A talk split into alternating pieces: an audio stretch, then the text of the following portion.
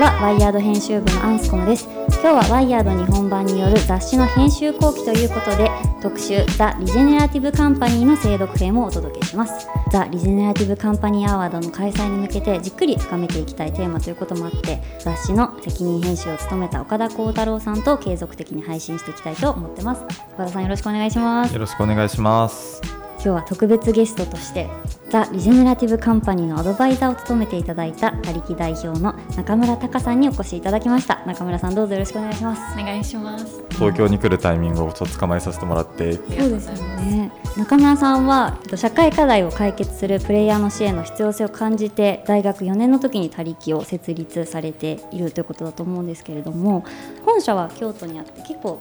東京は頻繁にそうですね。コロナ落ち着いて月1ぐらいで来るようにはなってますね。先日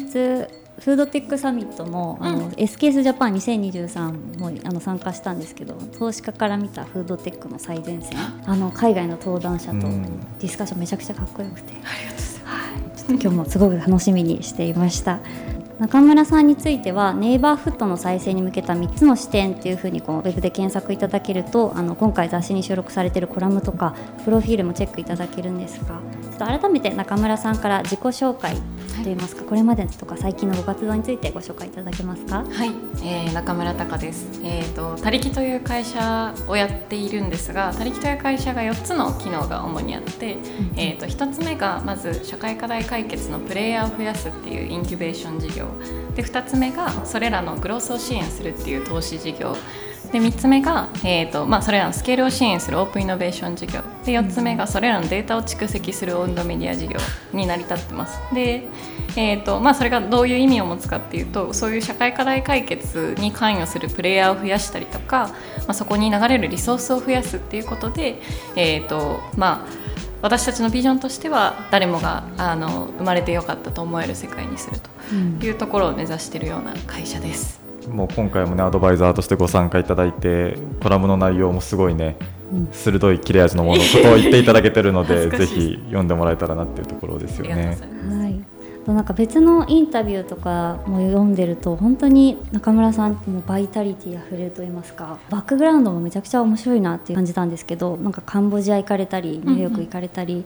プロフィールにもありますように社会課題を解決するプレイヤーの支援の必要性を感じてっていうことがあったと思うんですけどエピソードなんかも伺っていいですか？あありがとうございます。そうですね。もともと,、えーと、大学時代にあのおっしゃっていただいたようにカンボジアに2つ小学校建設をして、うん、でそこで、まあ、社会課題解決ってすごくこう尊いし面白いみたいなのの一方でやっぱり解決しきれないこう構造的な問題があるなとか、うん、その解決のために持続可能な活動をすることそのものの難しさだったりとか、うん、まあ、そういうことを感じました。でそこから、えーと、じゃあもっとこう大きな大きく問題解決をするにはどうしたらいいんだっていうので、うん、えーと、ニューヨークに留学してでビジネススクール通ったり報道局で働いたりとかしてたんですけどじゃあ例えば国連とか政府がもちろんすごく重要な機能を持ってるんですけど今この瞬間めっちゃしんどい人の明日を救えるかっていうと、まあ、すごく難しいだったりとか。統計上すごく小さな数字。なんだけどとっても困ってるみたいな人を救えるかっていうとそれもまた難しいとか、まあ、そういうその大きく解決することの難しさみたいなのもまた同時に感じてでそういう意味でじゃあ社会課題解決の社会課題がこの世からなくなることは基本的にないと思っているんですがその解決のスピードを速めることはできると思ってて、でそれに必要なのなんだろうって考えたらやっぱプレイヤー増やすとかえーと、今流れてないリソースがなぜ流れてないのかを、えーとまあ、解明して流せるような仕組みにしていくとか、うん、なんかそういうことが必要だなっていうのであの大学で会社を作ったみたいな感じです。うんいやこれ聞いてるだけでなんで今回アドバイザリーをお願いしたのかっていう岡田さんの思いがもう分かってくるような感じがするんですが、えっと、改めてちょっと雑誌の方も振り返っていきたいなっていうところで岡田さんから「ザ・リジェネラティブ・カンパニーとは?」っていうところのご説明お願いできますか？あの実はこのポッドキャスト聞いてくださってる方にはもう毎回同じ説明しているよって思われるところがあるかもしれないんですけれども、うん、あのワイヤードのボリューム49号リジェネラティブ・カンパニーっていうところでもともとその会社の未来ってどうなっていくんだろうっていうことを考えようっていうところから始まった特集ではあるんですけれども、まあ、リジェネラティブってなかなか聞き慣れないような言葉だと思ってましてあのサステナブルっていうものがその環境負荷をできるだけ低減して、まあ、その状態を持続可能にするっていうことを指すような言葉あることに対して、うん、まあ、リジェネラティブっていうのはよりそれをこう再生していくとか回復していくっていうニュアンスがあるような言葉になってましてで今回の特集ではこうサステナブルではなくてあのこう環境ですとか、まあ、地域ですとかそういったものをこう再生していったりとか回復していくっていうことを事業を通じてやっているようなこう企業とか団体っていうことをオリジナリティブカンパニーって呼ぶことにして、そうしたあの活動をしているこう企業や団体をこう50社ほど紹介しているっていう風な特集になっております。私もあのカンパニーっても会社ってイメージが強いんでそうだ仲間って意味があったんだっけみたいなところから。そうですよね、うん、なんかこうそこも結構議論になったポイントで、うん、会社以外のこう団体っていうこともいろいろと入れているところではありまして、まあ、ちょっと若干こじつけっぽいところではあるんですけど、まあ、会社の語源ってこうパンを食べる仲間でカンパニーっていうところでじゃあこう仲間が集っているっていうことをに立ち返って会社以外も入れようっていうところと多分一般社団とか NPO とか、まあ、株式会社っていうところの結構その法人格ごとに役割が溶け出しているというか、事業型の NPO とかもあったりする中でなんか株式会社だけにとらわれずにあのそういう活動をしている、まあ、方々をちゃんとこう紹介していきたいっていうのであの会社以外もあのリストの中には入っているっていうところですね。うん、でしたね。で今回特集始めるにあたって中村さんであったりまずこう12名のアドバイザリーの方々とワークショップ3名かけ4回ぐらいですよね、はい、実施するところから始めてあのここからいろいろ思い出していただきたいんですけれど、うん、中村さんの会は確かネイバーフット地域の再生をテーマに掲げて例えばリパブリックの内田裕樹さんとかネクストコモンズラボファウンダーの林敦さんとかが参加された感じでしたよね岡田さん。そうですね。なんかこうそこも結構作り方を少し変えているところではあって、うんうん、多分雑誌を作る時ってこうとりあえず面白いものを取材しに行ったりとか、まあ、現地に行くみたいなことが多いと思うんですけどなんか今回の場合ってリジナリティブカンパニーって新しいこう概念をぶち上げるっていうところがあって、それをちゃんと自分たちで定義しなきゃいけないっていうのがあったのでとはいえ定義するにしてもなかなかこう編集部の頭の中だけじゃそれをこう作りきれないっていうところもあったのであのいろんな分野のアドバイザーの方に入っていただいて、まあ、ワークショップの中でこう会社の将来の役割どうなっていくんだろうっていうことであったりとか、うん、あの具体的な会社としてこういう会社でできてますよっていうことを教えていただいたりしながらあの一緒にこう作ってもらったっていうところですね。思い出してきましたか？もう完全に思い出してますよ。はい。中村さん、あの早速なんですワークショップ振り返っていかがでしたか？あでも今おっしゃってくださったプロセス自体がすごく面白くて、やっぱねあのパッて取材ワンオンワンで取材されること自体はあるにしても、その概念を一緒に作るみたいなのは結構初めてだったし。正解を見つけに行く活動ではなくて、私たちがリジェネラティブとしたいものって何なんだろうみたいな、ところからスタートしてたのもなんかすごく印象的だったなと思っていてなのでなんかそういう瞬間に関われたのはすごくいい経験だったなと思い出してきました。嬉しいコメントですが。いやありがたいですね。でもでもなんかこうやる中でやっぱりこう、まあ、インパクト投資であるとか、まあ、B コープであるとか多分こう近しいような、あの企業をこう総称していくようななんだろう概念とか考え方っていろいろある中でじゃあなんかリジェネラティブって何が違うんだろうみたいなことを一緒に、頭を悩ませていただけたっていうのはすごいありがたいなっていうのは思いますね。そうですよね。なんか岡田さんのご心労をすごく感じ やった記憶があります。そうですよね。なんかミロを久々に見返してたんですけど、はい、結構やっぱりあの中村さんあの林業の問題だとか教育の話とか、うん、中村さんらしいなっていろんな企業とかの話を聞く中で。こことここつなげればいいのにって思うことがよくあるみたいなお話とかもされてて、うん、まあ、地域間の知見の共有とかいろいろキーワード出てきたと思うんですけど岡田さんの方で印象に残ってる話だったり。なんかまずあのワークショップそのネイバーフットっていうカテゴリーで入っていただいてやっぱこのカテゴリーの皆さんは特にこうスタートアップであるとか、まあ、地域の自治体であるとか、うん、そういった方々とこう接することが多分多い方々が多かったので、うん、なんかそういう地域とかネイバーフットにおける、まあ、リアルな課題というかっていうところを皆さん挙げていただいたのがすごいなんか印象的だったなっていうのがまずあったのと、でもやっぱ中村さんにおっしゃっていただいて一番こうしびれたところは、まあだからしびれたからコラムになってるんですけど そこが。あのまあそこに書いてある通りではあるんですけれどもやっぱりそのあの事業を通じて生まれているこう自然資本とか社会関係資本の価値っていうものをやっぱ金融資本にあの換算して測定するっていうことが、ま、インパクト投資とかでも重要って言われてるけれどもでも本来その豊かさってなんか経済資本に落とし込むものなんだっけっていう問いかけをあの投げていただけたっていうのがすごく良かったというかありがたかったなと思ってまして、ちょっとぜひ、あの補足というか説明のところをお願いしたいなと。ありがとうございます。すごいあの結構私にとってもすごく長期的なチャレンジだなと思ってることが、うん、やっぱりその豊かさを豊かさとして捉えられない限りその価値が守られない一方で守られないことによる弊害はすごく感じてしまう、うん、なんかこの気候変動とかもそうですし今でいうと生物多様性もそうですけどでそれをなんかもっと早く気づけないだろうかとかもっと早くそれをメリットとしてその守ることをメリットとして捉えられる方法ないだろうかっていうのはやっぱすごいずっと考えてるんですよね。うん、でもやっぱり今のそのコンセプトの限界がその経済的なメリットでこう翻訳するというか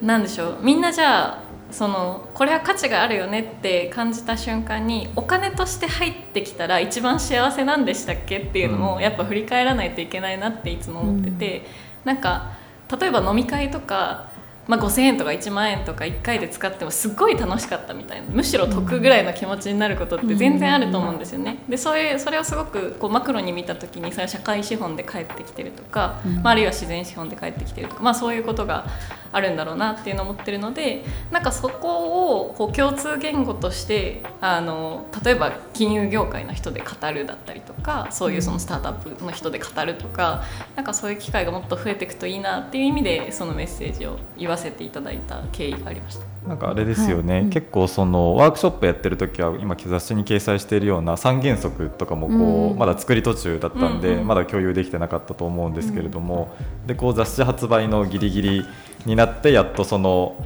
なんだろう概念を支える原則みたいなことが立ち上がってきて、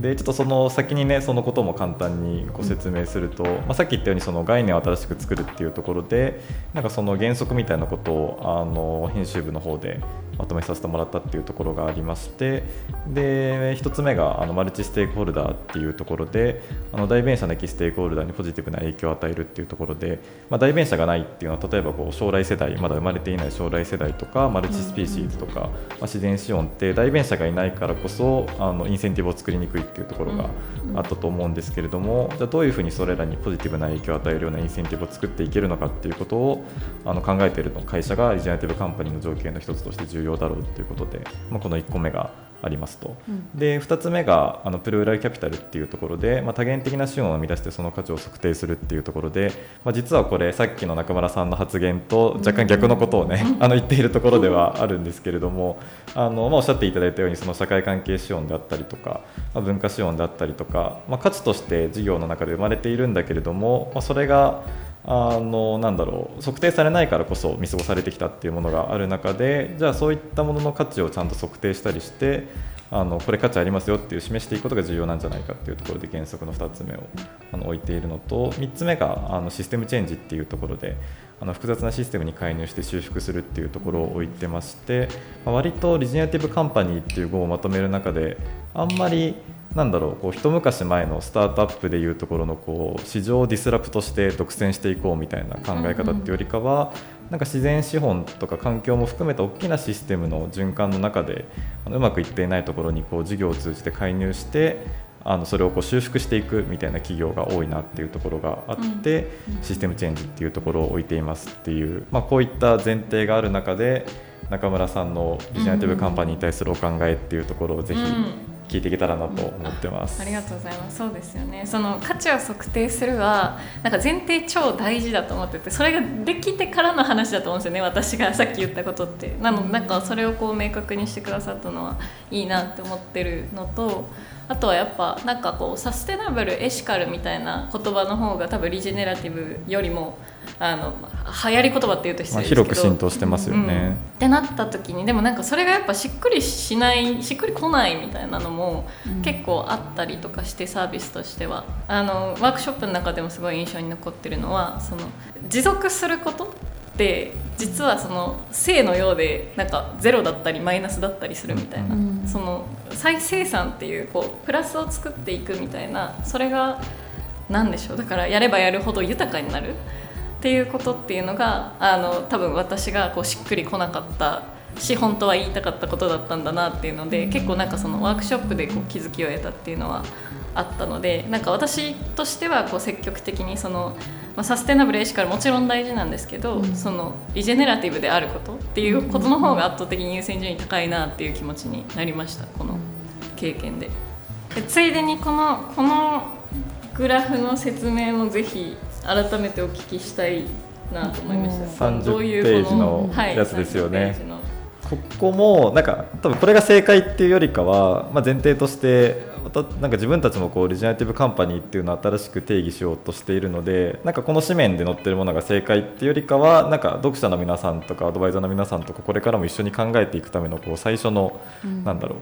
図式化であったりとか原則として作っているっていうことをちょっと言い訳しつつなんですけど 結構その図にまとめていくのがあの難しいなと思っていて、うん、あの例えばインパクト投資の場合って何でしょうあの経済性とある種課題解決みたいなベクトルのあの両方がこう揃ってるところが結構こう図としてはよく出てきたりすると思うんですけれども、うん、領域として。っていう風な形でなるべくシンプルな図で説明するためにはどうしたらいいんだろうっていうことをあの考えていたっていうところがあってであの横軸にステークホルダーで縦軸に資本って置いているんですけれども、まあ、ここも軸にいろんなものを置いてみてしっくりくるね来ないねみたいなことを松島さんといろいろ議論はしていたんですけれどもでまあ一旦その原則と紐づいて、まあ、ステークホルダーっていうものがあの一元的と多元的で、まあ、多元的っていうことの意味としてはもちろんそのいわゆるステークホルダー資本主義みたいな文脈でのステークホルダーっていうところだけじゃなくて、まあ、将来世代とかマルチスピーシーズとかも含めて多元的になっているっていうベクトルと、まあ、資本っていうところもあの、まあ、金融資本だけじゃなくて社会関係資本とか文化資本とかそういったものも含めて多元的になっているっていうこの2つのベクトルがえーと、多元的になっているのに近いものがリジェネラティブカンパニーなんじゃないかっていうところで図としては置いていてでそのリジェネラティブカンパニーになるためにはあのシステムを作り変えるっていうところのジャンプが必要ってことで3番置いているので本当はこれ XYZ 軸っていう作り方ではあるんですけれどもなるべくシンプルに見せるためにあの XY 軸プラスなんだろう図の工夫で3番置いてるみたいなところはあってまあこれも完成形じゃないのでいろんなねフィードバックをいただきながら体系化していきたいなっていうところですね。いやすごい。なるほど。岡村さんにはこのワークショップ中にもたくさんリジェネラティブカンパニー候補を挙げていただきまして、うんうん、例えばこの実際に紙面で紹介しているリノベートジャパンさんとかも挙げていただいて、岡田さんインタビューしてました、ね、そうですね。なんか挙げていただいてまさしくあの三原則にぴったりだなっていうのを、うん、あの思ったんですよね。なんかリノベートジャパンさんの事業を簡単にあのご紹介すると、まあ、空き家と人の再生っていうところであの空き家をこうリノベーションする間にあのそれをこうあのリノベーションする人がそこに住むっていうところを事業としてはやっていてでその住む方が例えば貧困の当事者であったりとかあの一時的にこう家に帰れないっていう状況になってしまっている方とかがそこに住みながらこうリノベーションしていくっていうところを事業としてはやられていて、まあ、その空き家の再生みたいな課題とあの貧困の当事者だったり差別の当事者がこう家がないっていう状態を両方とも同時に解決しようっていう風なあの取り組みをされているのがすごくあの印象的だったなっていうふうに思っておりましてでなんかこの会社がなぜリジェネラティブカンパニーなのかみたいなところで言うとなんだろうこう事業を通じて、まあ、空き家が再生されることで、まあ、地域の景観みたいなものがこうより良くなっていくっていうことであったりとか地域の方々もそのリノベーションに一緒に参加するっていうところであの人々のつながりだったりとか社会関係資本みたいなものが生まれていたりとかなんか一つの事業活動を通じてこういろんななんだろう計測しきれないこう資本とか価値みたいなものが生まれているなっていうところをこうお話を伺っていて思ったのがまずなんだろうあの原則の2つ目かに当てはまるなっていうところがあったりとか、まあ、システムっていう観点でもその2つの課題をそれぞれをこう掛け算することで新しい仕組みを作っていくっていう意味でシステムチェンジっていうところにもすごくつながってくるなと思ってあの挙げていただいた中から特にこう取材したいっていうのでお話を伺ったっていうところがありましたね。すねすごい高齢ですよね。あの今回ワークショップする中で実際に企業を上げるのって結構大変だよねって皆さん言ってる中で本当に中村さんバンバンバンバン上げていただきましてすごかったですね。ミロの枠もう収まらなかったってやってる時に中村さん的にここがリジェネラティブかどうかちょっと難しいなみたいな何かその場で思われたこととかってありましたいやそうですよね、私自身も多分あんまりリジェネラティブのこう概念を理解しきる前に上げてたので、たくさん上げれたっていうのは前提あるんですけど、とはいえやっぱ私たちのがよく言う社会課題って言い換えると全体最適の歪みみたいに言ってて、で全体最適って何かっていうとそれこそえーと、一元的なステークホルダーを中心に据えたせいでその救われない人が実はいたことに気づけなかったとか、その例えばじゃあ全体最適の歪みなのであればその全体最適のまま行ってしまうと歪みが広がってしまうからシステムチェンジを起こさないとそもそもそのなんだろう市場原理とかそのまま行ったら解決されない。ものであったりとかっていうので結構なんかその私たちが定義する社会課題がなんかたまたま多分マッチしてたのかなっていうのはあってなのでそういう意味でこう私たちがなので社会課題解決の会社だって思ってるところがすごいこうなんだろうバイブスがあってたくさん出せたみたいなのはああったかなって思いますね。全体最適の歪みキーワード出てきましたけど。なんか最近ちょっと考えてることというか、うん、ちょっとある別の仕事でちょっと考えたことがあって、うん、なんかあのまあ、希少疾患とかもそうだしなんか課題の当事者が少ない社会課題ってものをなんかこう事業を通じて解決していこうとするとなんかどうしても資金の出し手ってそこにお金を出しにくいみたいな構造ってすごくあるんじゃないかみたいなことを感じることがちょっといろいろあったんですよ 感じることがあって。っていう時になんか他力さんの場合って、まあ、あの投資機能ももちろんあってインキュベーションもするっていう時になんかその課題が解決解決されることでのなんだろう救われる当事者の数とか、まあ、それってつまりなんだろう事業としてのスケーラビリティみたいな話もつながってくると思うんですけど、なんかそこをどういうふうに判断してやられてるかみたいなとこってちょっと今日聞いてみたいなと思ったの今思い出したっていうのがあるんですけど。いや本当ね難しい話ですよね。だからうちは幸い VC 単体じゃないっていうのがあってそのいろんな方法でこうご支援の在り方を模索できるのでおっしゃったみたいにスケーラビリティがないところは正直自分たちの手金じゃなくて人から預かってるお金で投資してる分できないんですよね。なのでそうじゃないところは例えばじゃあ広報支援はどうかとか、まあ、メディア使った広報支援とかあのインキュベーションの方で事業の伴走して例えばデッドを借りれるようにしようとかなんかそういう形でお手伝いするしか、まあ、正直できてないっていうのが現状ですね。なんか支援のなんだろうアプローチのグラデーションをいろいろ持つことで、まあ、なんだろう関わり方を作っていけるというかっていうのが今やられてるってことですよね。そうですね。とかあとはなんかうちで結構しょっちゅう議論になるのはやっぱりとはいえうちのフリーキャッシュフローを増やしてちゃんとその、もう寄付制の資金を流すっていうのもチャレンジできたらいいよねとか。でそれで自分たちが成功事例としてなったらまたそれを寄付制のファンドレイズができるよねとか。なんでそうその手段は増やさないとやっぱ社会課題解決って全然応援できないなっていうのはなんか日々感じてます。なんかそれこそあの多分記事にも出られてたと思うんですけどあのスピーの創業者の方がやられてる、うんうん、あのソイルとかは、まさしく寄付型で社会課題解決のプレイヤーにお金を渡すっていう意味で、はい、なんかそのスケーラビリティとはまた違う軸でなんだろう解決のためのお金が流れていくみたいな意味ではすごい重要ですよね、ま、ああいう動きが。いや本当おっしゃる通りですね。私もともと創業時点では社会課題解決って頑張ったら全部ビジネスにできんじゃないかっていうすごい盲目的な考えを持ってたんですけどもう半年ぐらいでいや無理だと思って その長期的にはできるかもしれない例えばもともと地球温暖化とか言って言われてた時ってなんかエアコンの温度下げましょうとか言って全然進んでなかったけど今カーボンクレジットみたいな概念念をこう、まあ、政府が入れることによってそれがいきなり産業化するみたいな。長期スパンで見るとインセンティブがない課題も人類の負になれなった瞬間にビジネスになる可能性がすごいあって。なんですけどやっぱ短期的に見るとまだまだそこに対しておっしゃったみたいにお金流れないっていうのも結構ほとんどだなみたいな社会課題、まあ、だから社会課題なんですけど。っていうのに対して投資でインパクト投資だったらできるよねとかなんかなりすぎると本当にこう課題を見ないことにしちゃうみたいな。自分たちがアプローチできない課題は課題じゃないということになってしまったりする。なっていうのはすごい危惧していてなのでそういうこうあらゆる手段を用意したいなと本当は思ってます。なるほど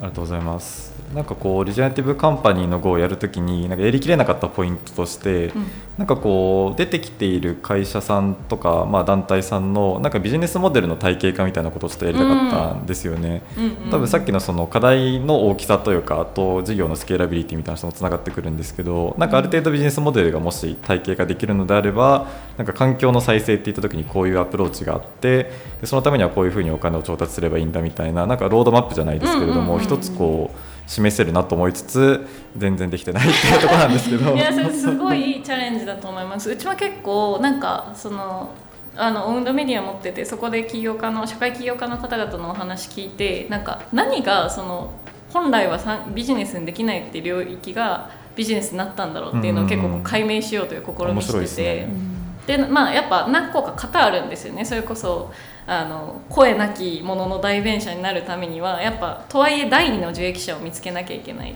とか、なんかうーんと直で当事者に最初にビジネス開始時点から届けるんじゃなくて、さっき私が言ったみたいなこうフリーキャッシュフローが出てくるようなモデルを先に構築して後からこう分配できるようにする、まあ、奨なるほど。学金とか本当そうですけど、うん。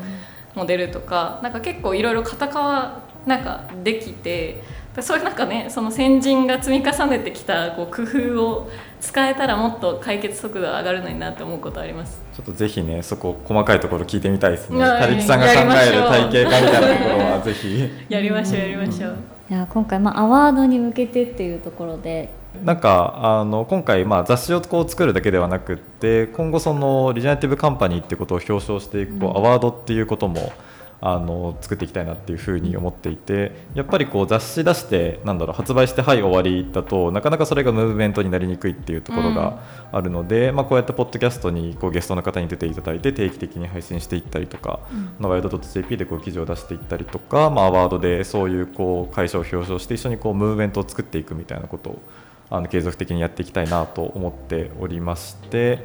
なのでぜひなんかこの会社ディジェネラティブカンパニーって言った時に面白いですみたいなところがあれば、中村さんからちょっと聞いてみたいなと思ったんですけれども、今注こう目の注目の会社や団体といいますか、尊いですね結構あの、まあ、最近生物多様性が流行ってるっていうのであの有名どころも含めて2社ご紹介できればと思うんですけど1社は、あの言わずもがな言わずもがなバイオームっていう京都の会社さんで、うん。あの藤木さんっていう方が代表でもともとあのドクターまでこう森林とか生物の研究をされてたんですけど、うん。なんかそのもともとの課題感としてはすごく似ていて経済発展をしようとすることが生物多様性を毀損することと、あのイコールになっている。でそのイコールを逆転させれないかっていう発想から来てて生物を守れば守るほど経済が発展する仕組みをどうやったら作れるかっていうので、うん。あのその生き物図鑑アプリっていうのを作っていて今あの環境省よりも生物データが集まってるっていうのがね。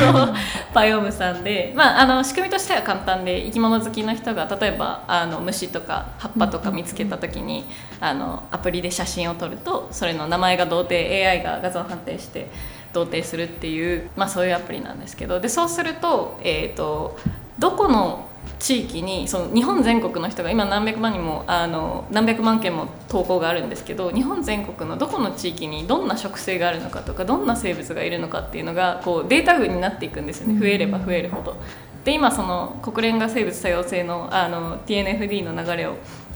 作ってますけどそそこにドハマりしてて、面白いですね。それがなんでそのデータ群自体が例えばじゃあ企業が生物多様性についてこう取り組むとかそれをこう、IR として開示するときにその、まあ、データセットだったり調査ツールを使うみたいなことができたりとかっていうなんかまさに本当に流れも TNFD の流れもすごく相まってこうイコールを逆転させられているみたいな事例として私はすごい尊敬しているのが一件ともう一件があのアンさんのシールも貼ってあるんですけど微生物多様性の概念が、私最近その、えー、とバイオタの伊藤さん、うんうんうん。ちょっと社名似てるんですけどお会いしてでそれそれはそれですごい面白くてなんかその、彼自身は微生物っていう存在がすごい好きなんだけど、うん。それがこうどう人間に関与するかっていう視点で語っていて、微生物多様性ってもうすごいシンプルであの同じ空間一つの空間の中にどれだけ多種あの多数の微生物がいるかどうかがそのヘルシーさを決めるっていう、まあ、健康もそう社会もそうだしっていうヘルシーさを決めるっていうあのそういう概念のもとじゃあ、えーと、都市環境においてやっぱ土が少ないので微生物が少なくなる。でそうするとあの自分たちが例えばまあ微生物って菌も含まれますけど菌に暴露する瞬間がすごく少なくなるので免疫が低くなる。なんだけど例えばそれをもっと,、えーとまあ、こういう植物を置いたりとか、うん、そもそも微生物を発生させる装置を置くことで常にその微生物に暴露している状態を作ると、うん、あの体がこう新しい菌に対してこう対抗する力を持ったりとか、うん、その空間自体がもうなんかいろんな微生物がいる状態だから一つの微生物がいきなり爆発的に繁殖したりしないみたいな。うん、でなんかそそね目に見えない本当に目に見えないところの多様性を担保することが実はこう目に見える健健康ヘルシーさにつながっていくっていう。だからだから増やせば増やすほど実は幸せになりますみたいな、うん、っていうのはなんかもうすごい面白いなと思ってて。で特にごめんなさい1個だけ超面白いエピソードがあって、未来科学館であの展示をされてたんですよね、うんうん、でちょうど8月に終わっちゃったんですけどそこに本来は、まあ、結構クリーンな空間なんで、ね、虫湧いたりとかしてというかそうそう土も含めてね展開されてすごいなと思って。そうなんですそうなんです。土と木とでしかも、まあ、なんなら虫も住んでるみたいな、ね、キノコ生えてきたりとか、ね、そうそうそう。持ってきましたみたいな、でその時に、まあ、虫はいたら困るっていうので、まあ、ずっと議論してて、いや虫は湧くもんだみたいな 話をしてでも結局持ってこれたんですけど一時期アブラムシがめっちゃ湧いたと。でそれでまあさすがにこれは湧きすぎでどうしようってなった時にもう自分たちは生物を盛り上げるっていうこと以外しないって決めてたので、うん、あのアブラムシを除去するっていうことはせずに、うん、テントウムシの胃を入れると、ね、テントウムシはアブラムシ食べるからテントウムシ入れたらそう生態系が整って虫が湧かなくなったっていう話がめちゃくちゃ好きで、ね、そうそうそう。だそういうことだよなと思ってやっぱ排除して一元的にするのではなくて多元的にすることで豊かさを担保するとかそのベターな状態を作るっていう。なんかいやもうしびれましたねそのエピソードとかは。いや面白いですね、うん、でもバイオタのね伊藤さんはこうワイヤードでもたびたびいろんなところで、うん、あの接点を持っていただいて僕も展示に伺って、うん、ね、あの科学未来館ってある種なんかロボットとか AI とかね、そういうイメージならあの空間で土と木がこうね 展開されているっていうそのね、驚きがまずありましたよね。本当に。いや本当に、あとなんかバイオームすごい面白いですね。あの最初に挙げていただいたやつも、なんか割とこう Ingress というか Ingress 的なこうゲーミフィケーションの多分要素が強くあるから、なんか現実世界をそういうゲーム的に捉えて本人は遊んでるんだけどそれが生物多様性の回復とか可視化につながるっていうところの、なんかさっきおっしゃっていたなんかなんでしょうえっと、受益者受益者っていうとあれですけどなんか本人がやってることの副次的効果としてその生物多様性が担保されていくっていうところのなんか作り方がすごい面白いなと思って。リジェネラティブであることってそのななんだろうな。まあその本本人の愛ってすごい強いよなって思ったんですよね。やっぱこれ読んでても。本人の愛ですか？うん、まあ、例えばこうまあ、私の場合もそうですけどなんかみんなが好きだからみんながより幸せになる方がいい。なんか自分がだけが幸せになって誰かが困ってるみたいなのって、うん、なんかそんなに楽しくないみたいな。なんかそういう何かしらのこう愛があって愛,、愛というか偏愛というか。でなんかこうここに載ってらっしゃる会社さんもいいことしたいみたいなのが、から下ろしてきたアジェンダがこの会社でしたっていうよりは、うん、なんかここに対する愛みたいなのがその再生産的になっていくみたいなでそのバイオームの藤木さんも、まあ、結構その起業家としても尊敬してるんで、うん、なんかこうプロトタイプとかなんかテストマーケとかしたんですかみたいな話したら、うん、あの自分が一番生き物好きで生き物好きの気持ちが分かってるからテストマーケとかしない 自分が一番欲しいものを作ったって言ってそれでそれで何何百万件も投稿されるアプリになってるのはすごいなと思って。だからやっぱそういう偏愛偏愛から生まれる再生産ってなんかこうめっちゃエモくていいなっていうのをはいちょっとシェアしたくて。愛がほとばしってる。いいですね。ね。いや本当中村さんにはアワードに向けて今後もいろいろお力添えいただけると嬉しいです。ぜひぜひお願いします、うん、では最後のコーナーに行きたいと思いますけど、えー、編集部やゲストの皆さんにおすすめの何かをご紹介いただくワイヤードレコメンズコーナーです。バイオムアプリを使っていただきたいんです。あの AI が判定するのでたまになんか名前間違うとか全然あるんですけど、その皆さんのこうデータとあとはまあ普通にその世にあるデータ、全て合わせてクレンズするっていうことをやっているんであの皆さんがやればやるほどどんどんその同定力も上がるし、こう守る力になるみたいな。ところがあるので、ね、はい、たくさんの人に味方になっていただきたいなと思ってます。うんうん、これ本当に東京にこんな生物いたのかみたいな発見がすごいありそうで。ちょっと今ダウンロードした。はい、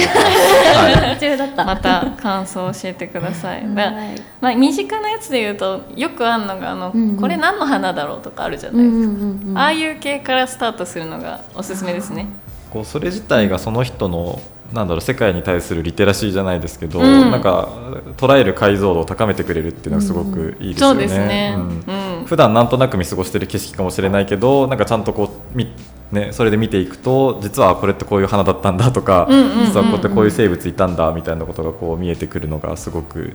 あのいいなと思っていやまさに、うん、そうカラフルになりますよね本当に、生活が。去年あのワイヤードカンファレンスを結構ワークショップ主体のカンファレンスとしてあの開催していてその時に、はい、あのバイオータの伊藤さんの,、えっと、あの展示に一緒に作ってた片野さんっていう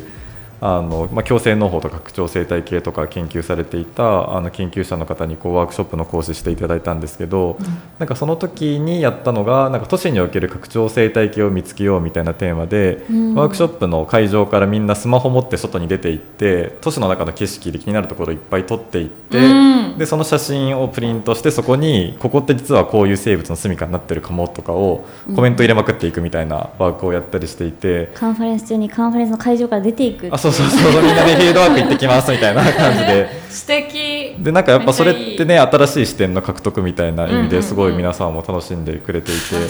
なんかそれをこのねアプリがなんだろうそれができるようなアプリだなっていうのをちょっとまだ遊んでないんだけど、思ったっていう、ね、ぜひぜひ。一緒にちょっとイベントとかいろいろできそうな。あできますよね、絶対。ぜひぜひ、うん。中村さん本当に本日ありがとうございます。あのもしありがとうございますあの近々イベントなどありましたらここで告知などお願いできたらと思うんですが、はい、ぜひお願いします。ちょっとあのそれこそ WIRED 読者さんにぶっ刺さるような企画がありましてあの10月7日に京都で「 BEYOND 2023」というイベントを開催します。であの国内最大級のソーシャルインパクトカンファレンスっていうふうにあのなんか仰々しく言ってるんですけど、言ったもん勝ちの気持ちで言ってるだけなんですけどあの実はもともと創業時からやってて社会課題解決って結構その、私が創業したタイミングは NPO とか行政がやるものっていうイメージがまだまだ強くて、うん、でも実際今皆さんだったらご実感されると思うんですけど圧倒的にクラスセクターでやらなきゃいけないことなんですよね。企業家投資家行政、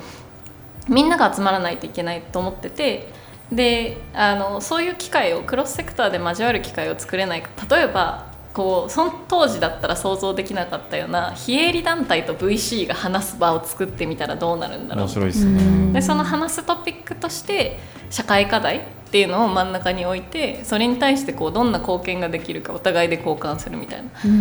場を作りたいなっていうところからスタートしてあのそのコンセプトは変わらずに今年もやらせていただきます。で今回はあのえーと、岸田総理の新しい資本主義だったり骨太の指針にもあったようにその、まあ、結構インパクトっていう概念がここ本当に1年ですごい市民権を得てきてそれについて改めて考えようっていうのでネクストジェンインパクトっていうあのテーマを掲げています。なのでインパクト投資家だったり NPO だったり本当にさっき岡田さんと話したようななんかこうどういう領域がじゃあ例えば寄付性が向いてるんだっけとか、うん、なんかインパクト投資が今後向かっていく先って何だっけっていうのを、まあ、答えまだ全然ない新しい概念なのでそれをこう新たにみんなでディスカッションする。それをクロスセクターでやるっていうのを、うん、あの会場の皆さんとも一緒にぜひやりたいなと思ってるので、うん、はい、起業家でもそうじゃなくてももういろんな方にぜひ遊びに来てほしいなと思っております。あのゲストも魅力的ですね。そうですよね。実はリジェネラティブカンパニーの号でもちょっとご協力いただいた方々が何名かそうですよね。登壇されますよね。あのゼブランドカンパニーのあざがみさんですとか、うんうんうん。ゼブラさんとは一緒にこうリジェネラティブカンパニーになるためのフレームワークみたいなことを紙面では作らせてもらったりですとかあのリブセンスの共同創業者のあの桂さんはブックガイドですよね。にそうですね寄稿いただいたりっていうところで。うんうん。なんかそういう多分ワイヤードともこういろいろ接点を持っていただいている方も